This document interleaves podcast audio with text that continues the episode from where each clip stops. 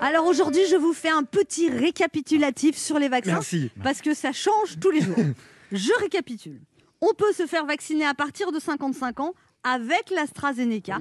Par contre, si tu as moins de 55 ans et que tu as été vacciné avec une première dose d'AstraZeneca, il faut prendre un vaccin d'une autre marque pour la deuxième injection.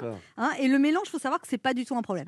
Parce que par exemple, euh, si tu commences à faire le plein de ta bagnole avec du samplon 98 et que tu finis avec du gazole, il peut y avoir des effets secondaires sur le moteur, mais avec le corps, pas Y a du rien. tout. Au début, AstraZeneca était déconseillé aux plus de 75 ans et maintenant il n'est plus valable pour les moins de 55 ans. Comprenez-vous Ouais, oui, bien Parce sûr. fait, là, on suit. AstraZeneca, il peut parfois y avoir un petit risque de thrombose, C'est rien. mais pas forcément. Mais voilà. Et la thrombose, il faut savoir que tu peux mourir, mais pas forcément. Johnson Johnson, il n'y a qu'une seule injection, mais là, ils viennent de découvrir qu'il y a parfois un risque de caillot, D'accord. mais pas forcément.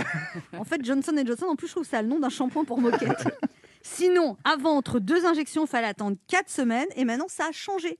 C'est 6 semaines. C'est Olivier Véran qui l'a expliqué avec beaucoup de clarté dans le JDD. Cela va permettre de vacciner plus vite sans voir se réduire la protection. Car l'âge moyen des personnes vaccinées baisse et le niveau d'immunité chez les moins de 70 ans est suffisant pour espacer les deux injections sans perte de chance. Voilà, je suis pas une scientifique, j'avais déjà du mal au cours de SVT au collège.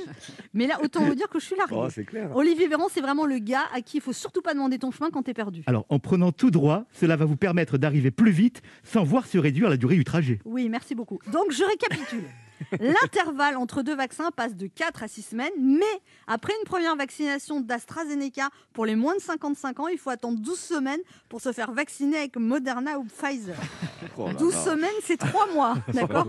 Ceux qui veulent partir en vacances à l'étranger cet été, c'est pas gagné. Donc, Bon du coup, certains sont un peu réticents à se faire vacciner avec l'AstraZeneca. Bientôt, bon ils vont le vendre au marché. De l'AstraZeneca. Allez, allez, on en profite. 3 doses au prix de 2. Allez, allez. Sinon, la nouveauté, c'est qu'il y a des autotests en vente dans les pharmacies Ah.